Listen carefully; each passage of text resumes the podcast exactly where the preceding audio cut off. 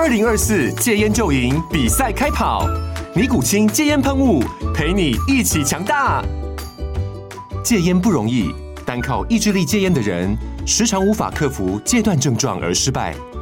尼古清戒烟喷雾将是你的神队友，简单一喷，药品急速释放，立即缓解七大戒断症状，不限场合提高戒烟成功率。除了尼古清神队友，你还可以寻求专业医疗人员协助，一起迈向戒烟成功之路。尼古清戒烟喷雾，用科学方法戒烟，请咨询全台各大药局及戒烟门诊。本广告由尼古清戒烟喷雾、胃部药书字第零二七八三五号提供，嘉安嘉护股份有限公司，台北市中山区民生东路三段二号十楼，北市卫药广字第一一三零三零一九零号。尼古清戒烟喷雾，相伴每个新开始。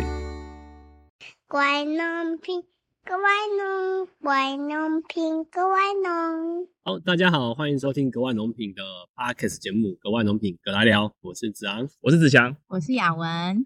好，那我们今天在一个蛮特别的地方，我们第一次录外景，这个地方是什么地方呢？是屏东市的永兴公园，是一个靠近胜利新村的大公园，对，也在格外农品的办公室走出来，应该几公尺，十公尺的地方，一分钟一分钟，哎，不用一分钟了。三十秒。对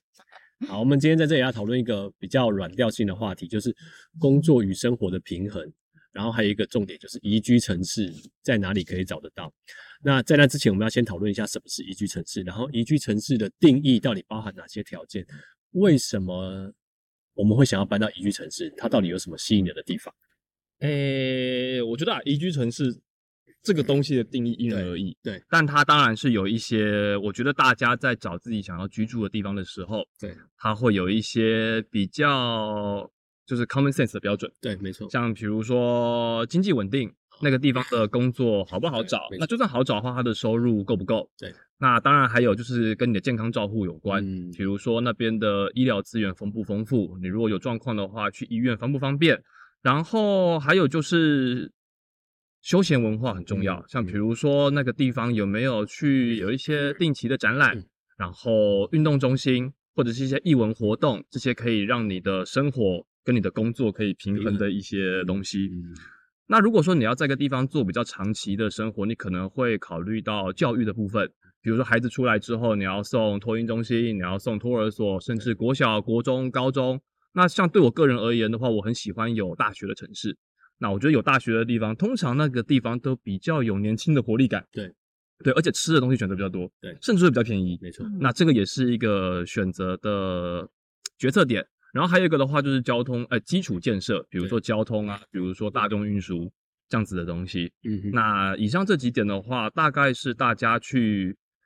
参考要住哪里的时候最比较基本的标准。没错，嗯，刚刚子祥提到的那几个标准，其实就是经济学人智库所选出的，呃，根据呃这五个标准来选出全球宜居城市的排行榜。嗯，那我们现在就来念一下二零二三年的全球宜居城市的前十名。那我从第十名开始哦，第十名有两个城市，他们是并列的，一个是日本的大阪，另外一个是纽西兰的呃奥克兰。那日本的大阪也是呃全球宜居城市排行榜前十名唯一一个亚洲的城市入榜的亚洲城市。那再来第九第九名是加拿大的多伦多，第八名是瑞士的日内瓦，第七名是加拿大的卡卡加利，那第六名是呃瑞士的苏黎世，那第五名是加拿大的温哥华。所以念到这里，大家听到加拿大实实在是一个很很适合宜居的国家，因为它就有三个嗯城市是进入前十名的。然后再来第四名是澳洲的雪梨，第三名是澳洲的墨尔本。第二名是丹麦的哥本哈根，然后第一名是奥地利的维也纳。嗯，不过这份榜单里头，那个大家如果稍微有去过这些国家，就可以感受到这个城市的人口数差异蛮大的哦。像我们前面提到的大阪，因为它是一个大城市，大阪里头有两百六十九万人，但是呢，像日内瓦就只有十九点九万人，所以差异很大哦。对，这个人口数也蛮有趣，就是我刚好前一阵子有看一本书啦，它的书名叫做《赚钱但是更赚自由的 FIRE 理财主》，它里面有提到理想的宜居城市的标准。那这个作者他虽然是在美国，但是他的标准还是蛮值得参考。他有说一个城市最适合宜居的人口的甜蜜点，甜蜜点就是二十万人口。他说这个人口的城市基本上该有的需求都有，就是一些大家常见的连锁店啊、大型的一些购物的东西啊，或者是一些金融机构都会有，所以基本生活需求都没有问题。可是如果超过二十万太多的时候，就会有太繁华的问题，比如说会有一些八大行业，会有一些比较多的奢侈品的品牌，然后交通也开始会有问题，然后人多了就会有治安的问题，然后还有一个事情就是很很明显的就是，一旦人口多了，房价就会飙高，这是台湾可能遇到的问题，这样子。对，那讲到房价，就是像我这样年轻人心里的痛。我们也是年轻人啊，我确定哎。然后如果说年轻人想要就是找得到自己买得起的房子，对啊有没有什么参考标准是可以让你去找的时候比较好找？嗯。呃，在内政部不动产资讯平台上面都会定期公布一个指数，叫做房价负担率。那房价的负担率是怎么算呢？那就是以呃你每个月要支付房贷的金额占你的家户可支配可支配所得的比例。那如果低于三成，就代表是合理负担，就是你这个买这个房子是在你的可负担的范围里头，不会影响到你的生活的。嗯那如果高于五成，就会被被认为是负担过重喽。好，我来看一下资料，我看一下啊。哎，最近公布的是二零二三年第三季的房价负担能力统计，里面只有三个地方的房贷负债率 低于三成。第一个是嘉义县，然后屏东县，还有基隆市。哎，为什么这三个地方的房贷负担率会比较低啊？我觉得，我个人猜想，我觉得是第一个事情是大家可能都有可以感觉到，这三个地方的相对房价会比较低一点，跟大都会比起来的话，可是它其实离大都会也没有很远，像基隆就可以靠近台北跟新北，在一个一个生活圈里面。那嘉义其实跟台南市也很近，然后屏东呢，其实过个桥就到高雄市。那他所以他的工作机会比较多，不会受到太多影响，所得也不会差太多，但是房价相对又比较低，这样一来一往算起来，那个房价负担率就比较合理。嗯，所以刚刚提到呃两个指标嘛，一个是房价的负担率，呃在三成以下是一个合理的负担范围。那再来就是我们前面有提到一个一个呃是呃比较适合的城市，大概是二十万人口上下。那这个在呃房价呃合理房价负担率的这三个县市，比如说基隆市、呃屏东县跟嘉义县内，其实这里面最接近二十万人口。的城市就在屏东县里头的屏东市，嗯那屏东市目前大概是十九点四万人，是最接近二十万的。那其次是嘉义市，但是因为嘉义市的人口只有十四万多，所以比较小的人口数就会呃回到我们刚刚讲，它可能有一些经济条件啦，或是生活条件可能没有那么充足。但是像基隆，基隆市的人口有三十六万多，有超过二十万人口，太多了。那人口太多，就会有一些交通啊，或是治安等等的安全的问题出现。对对，没有错。然后我我觉得还有个条件蛮值得参考，就是它是不是县市政府的所在地。呃嗯一个县市政府的所在地，它会有比较多的一些资源，比如说会有一些节庆活动啊，会有一些呃比较多的硬体，比如说好的公共设施，像是运动中心，可能最早会在这个地方县市政府所在地先设立，或者图书馆的总馆啊。然后呢，包含还有一个原因，就是因为县市政府所在地，它的养护状态也会比较好，常常有人去巡视。那如果说遇到问题，我们赶快反应，打一九九九都可以赶快处理，这个是县市政府所在地的一个好处。这样子，好，那我们总结一下我们刚刚提到的三个条件。第一个就是人口数要在二十万左右，左右不要高出太多，不能也不要低于太多。对。然后房价的负担率最好是在三成以下。对。那还有一件事情就是县市政府的所在地，没错它的公共资源对会会比较好。对。那如果从这三个条件来看的话，好像只剩下屏东市跟嘉义市。没错没错。如果是一个条件来看的话，那另外除了这三个条件之外，大家可以再加一下自己的条件，可以算一下自己的加分题。比如说像刚刚提到那本书，它的作者他提到说。他自己的兴趣啦，以他自己兴趣，他很喜欢户外活动，所以他在意这个地方有没有一些公园啊、自然环境啊。然后他又很喜欢出国，所以他觉得那个城市附近有没有国际机场，对他就是一个很重要的一个加分项。嗯，像是我们去年有去日本，然后也有去马来西亚，然后因为还要带小朋友嘛，所以整个交通的便利性跟呃，是不是可以比较快速，不用花太多时间就可以抵达国际机场？那我觉得像屏东市到高雄的小机小港机场，就算是呃比较方便，有大众交通运输工具，然后时间就不会花得太长，所以这个对屏东市来讲是一个很加分的地方。嗯，啊，其实听到这里，大家应该也都知道了，我们今天的 题目其实前半段就是在讲宜居城市，那后半段就是要来印证这件事情。那我们今天其实主要要讲的就是格外农品跟我们三个对对，现在生活的地方屏东市。那我们就来看看，就是屏东市有什么地方是符合宜居城市的，我们的认为。嗯，我们因为现在屏东刚刚讲格外农品办公室在屏东市嘛，然后刚好三个人也在屏东，所以我们其实而且我们三个很有趣，都是从外地移居来的。像我跟雅文是从高雄来，然后像子祥就从桃园来嘛。对，那我我觉得是不是桃园代表现在讲一下为什么会这么远搬到屏东来？好，OK OK OK，诶、我让我先讲一下啦，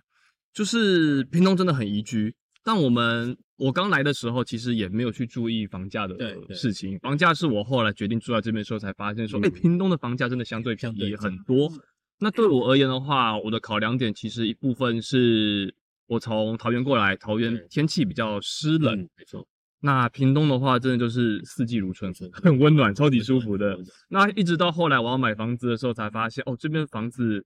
相较于以前在桃园、台北工作的时候，然后看到那些广告传单，对，真的你就会觉得那个数字哎蛮友善的，我好像有希望哦，对可以哦。对对对，那现在也确实就有买房子，对然后就觉得哦完全没有什么问题啊，对对啊，对，而且其实屏东天气真的很好，大家可以看到我们今天在那个录 podcast 的现场，就是阳 光普照，是等我们那个录完就晒干了。就今天屏东的天气真的蛮好的，很凉凉爽，然后但是有点太阳，然后呃，其实，在屏屏东的话，屏东市的话，晴天比雨天还要多。嗯，那因为我本来是住高雄凤山嘛，但是因为大家可能以为屏东是在比高雄还要更南边，可是事实上屏东是比凤山还要再稍微北一点，就纬度的条件上面。那而且加上屏东其实高楼不多，而且公园非常非常多，所以整体而言，屏东其实比跟凤山或是整个高高雄市区来比较是更凉爽，然后空气更更舒更舒服、更更舒爽的地方。对，没有错。其实我们讲的屏东市，大家如果看一下地图，屏东市其实就在高雄市的旁边。嗯，大家不要以为屏东市到垦丁很近，其实没有。我查过，我查过，我是从北部下来的。超远。所以有很多人就是他们去垦丁或恒春玩的时候，就打给我说：“哎、你们有在屏东吗？我们在垦垦丁哦。”对我说：“有啊，我在啊，但我离那边有八十九公里哦。”对，我们 always 会有这样子的对话，就是如果有北部的听众，不要再误会了，屏东市跟垦丁恒春差了快九十公里，超远，超级远。超级远。对，但我们这天气没有垦丁那么好，但是其实已经算跟北部来说已经好很多了。好很多了啦，对啊，对对对。那我们再回到刚刚讲的，就是房房价的部分。刚刚只想提到房价嘛，那其实从房价负担率也可以呼应到我们另外一个副标的主题，就是工作与生活的平衡。我们来看一下前三跟前三高跟前三低的差距有多少。最高的房价负担率一定就是大家想象那个城市，就是台北市六十七点一三趴，然后新北市五十五点三五趴，台中市五十点三二趴，然后前三低我们刚刚有讲了，基隆嘛，最低的是基隆二十六点二九趴，嘉义二十七点九五趴，然后屏东二十九点七九趴。那其实我们为什么要念这个榜单，就是告诉大家说那个差距真的真的很大。你看前三跟前三高跟前三低差了倍数以上、欸，所以你看像像台北，你三分之二的钱都要花在房价上面、房贷上面。所以以以这样的城市来说，比如说前三高至少一半，那台北三分之二，你钱都放在房贷上面的时候，你的生活预算很少会分配到，比如说娱乐或者饮食或者是置装上面。那可能他的工时也比较高，或者他的移动成本、移动时间也高，所以真的很难去维持那个工作跟生活的平衡。觉得嗯，真的，如果你要负担比较高的房贷，变成你可能要努力工作赚钱才能去呃付房贷，那当然你当你的生活都偏向工作了之后，你的可能家庭啦或者是其他的娱乐就得相对被牺牲掉了。那其实我这边还有看到一个数字，就是关于桃园市 的房价负担率是三十四点六八 percent，好像没有很高哎、怎么不考虑在桃这园？留留留在桃园，留桃园的。没有，我告诉你，他那个上面的数字应该是桃园市整体的平均啦。那如果说就是你要住在桃园市生活机能比较好的地方闹区，比如说中立，比如说内坜，比如说桃园市的市区，市区那或者是现在一些比较新发展的区域，像南坎，大家都知道，就是他们说航空城，所以其实有很多就是怎么讲，收入较高的一群人住在那个地方。嗯那其实那边的房价是真的是很高的高的。那当然，就是桃园市其实也包含很多山区的部分。对，那我猜应该是这个样子，就是互相平均之后才会有出现多少三十四点六趴这个数字。但基本上这个数字我持保留态度了，大家 参考参考就好。哦，我桃园人我不这么觉得。啊，桃园人来跟我们说。对，欢迎桃园桃园人说明一下。好，那我们今天的题目其实就有提到工作跟生活的平衡嘛。对那大家觉得屏东市有这样的条件可以达到工作跟生活的平衡，成为宜居城市吗？我觉得硬体的部分，如果先讲硬体，硬体部分我觉得有了，因为嗯屏东其实屏东市哦，我们讲屏东市就有很多的共融式公园，嗯共融式公园就是有比较多特色游具，然后比较友善亲子的空间。那以屏东市来说，屏东市区就有八个这样的共融式公园。如果你带小朋友玩的话，八个你玩每每个礼拜去一个，你可以跑两个月。那每一个都有不同特色的公园，然后很安全。然后其他像是一些什么社福馆啊、社会福利馆的游戏区啦，然后像美术馆，然后屏东还有一个演武场，然后还有新的平烟一九三六，都会有一些展览可以看，有一些活动可以参加，所以其实对小朋友蛮友善的，所以我觉得蛮好的。然后加上大家可能知道，我们刚刚讲的附近就是胜利新村嘛，嗯，胜利新村也是一个新的景点，然后胜利新村又延伸越来越大区，然后旁边又有宜购公园，整个休闲的硬体来说，我觉得是是足够的。真的，真的，真的，我赞同子昂讲的，因为我家现在就是在一个就是屏东县民公园很大的公园旁边，对。然后我们有时候假日去带小朋友去玩的时候，对对，然后里面有超多来自就是高雄的家庭对会带小朋友过去对对对，超级多。然后屏东的活动真的很多，然后也是算是屏东现在在主打这件事情吧。没错。嗯，所以如果说有兴趣的听众朋友，其实你们可以加屏东县政府的 Line at，可是我们没有说业配，只是因为那个 Line at 真的蛮好用的。那它里面就会一直去推现在的各种活动，包含现在好像比较在推的是四重溪温泉季，四重溪温泉季还有灯节还有对，还有县民公园的屏东灯节。对，那这些活动的话，他们都会大大的去做推广，你就不会漏 miss 这些讯息。屏东现在真的蛮好玩的，蛮好玩真的蛮好玩的嗯，我还要补充一下，我们家还很喜欢去那个屏东总图，就是它的全名是屏东呃图书馆的总馆。对，那呃，因为我们有小朋友嘛，所以那个屏东总图非常方便停车，然后一楼就是一个很大区域的小朋友的阅读区，然后二楼以上可能有不同的书籍，适合不同年龄层。那总图里面还可以办展览啊，办活动，而且借书跟还书都超级智慧，超级方便，一秒。完成，然后呢，因为它是盖在森林里头的图书馆，所以它外面还有一大片草地，还可以让小朋友去运动啊、玩游戏啊，真的是超超喜欢这个地方嗯的。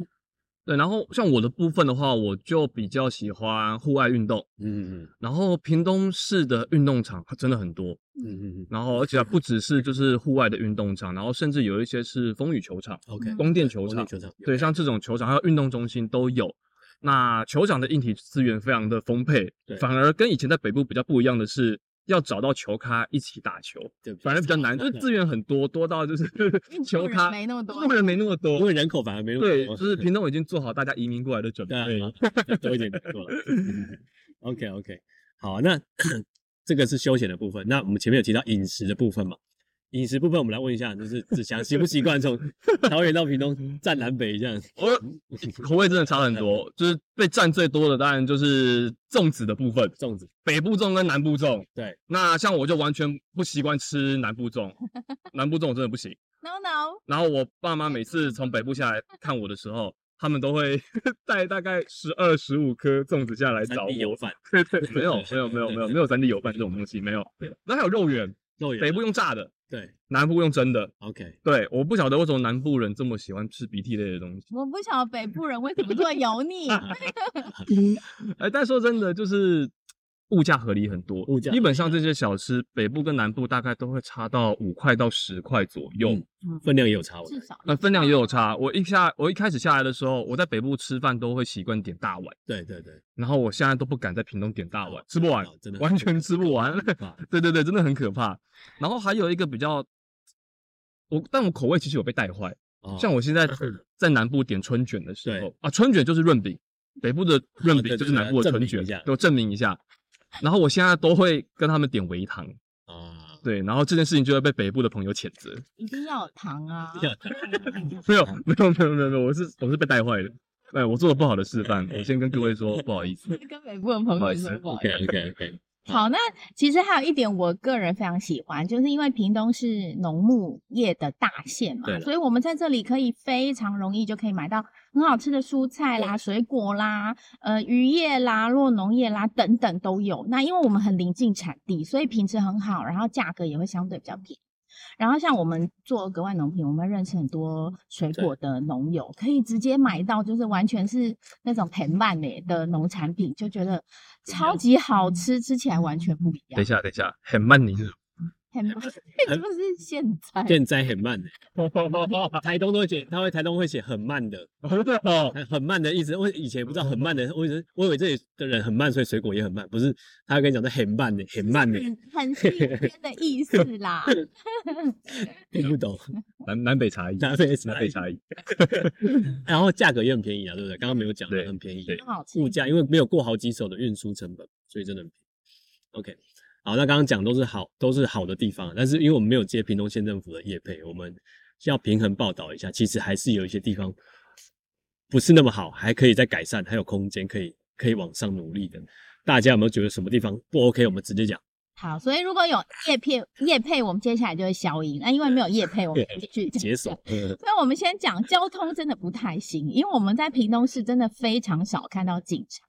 那那呃，特别是像一些呃市场啦，或者夜市啦，就是很多人都是骑摩托车边骑边逛，他们眼里只有他们要吃的食物，没有人。所以当你带小孩进去的时候非常危险，你根本不想不敢把小孩带到放到地上，你只能一直双手抱着他，从头抱到尾这样子。然后还有很多人哦乱停车，就是他们会停在十字路口转弯处的红线上面，然后他们认为只要按个双黄灯下车，他们就可以去做任何事情，就非常无敌。然后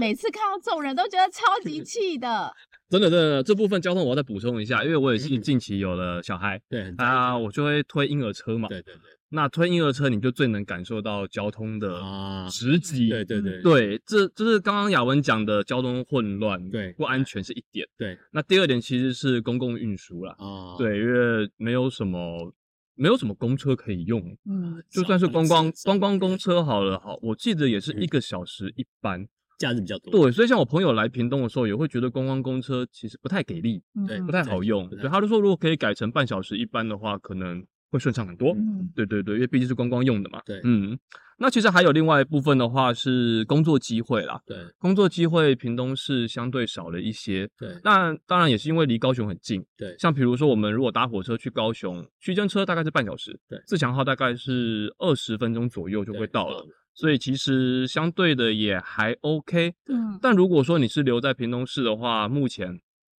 多半还是服务业，对要么就是工业区的工作然后再不然就是前面有提到的农牧业的工作，对类似这样子的工作比较多。嗯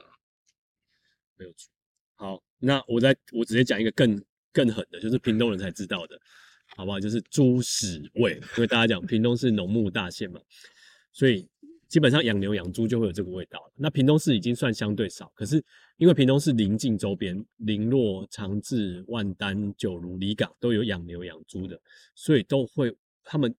比较容易闻得到这个味道。屏东是相对比较少，可是如果一年当中有一几天风向一不对，或者是空气中没什么没有什么那个气流可以把它带走的时候，你就会闻到那个猪屎味。所以猪屎味真的是需要改善的一个问题。哎、昨天有，我不知道你们那边闻得到吗？没有昨天没感觉。昨天我家窗户打开超臭的，啊你我是闻着猪屎味睡着的。你那边是万丹的猪屎味，我我不晓得，我我家 地方的猪屎味，你是从万 你的风向是从万丹那边过来的。知道？I I don't care。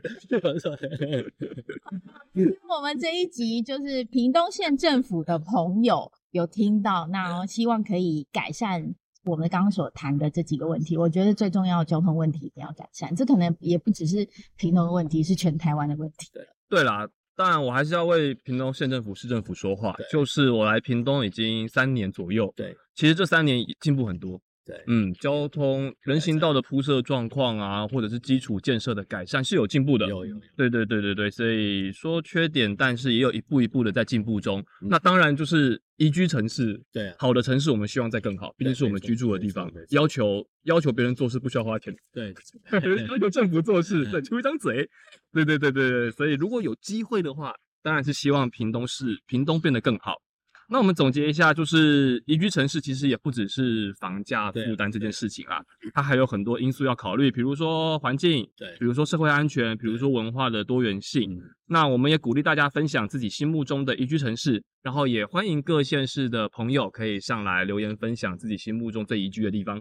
对，好，那我们今天其实为什么我们会讨论房价负担率，就是也告诉大家一个工具嘛。然后其实也因为我们是社会企业来讨论工作与生活平衡这件事情。那刚刚子强有提到其他城市，我们刚刚榜单里面有另外一个城市就是嘉义市，虽然只有十四万多的人口，但是已经是一个接近快要达到宜居城市标准的城市了。所以我们很欢迎嘉义市的朋友在底下留言。告诉我们哪一家鸡肉饭好吃，还是平等？呃，嘉义到底是不是宜居城市？肉圆跟火鸡肉饭的对决，好不好？如果有后续的话，我们就可以再录下一集。哦，好，欢迎大家积极踊跃留言。好，我们期待下一集的产出。好，今天就谢谢大家，拜拜，拜。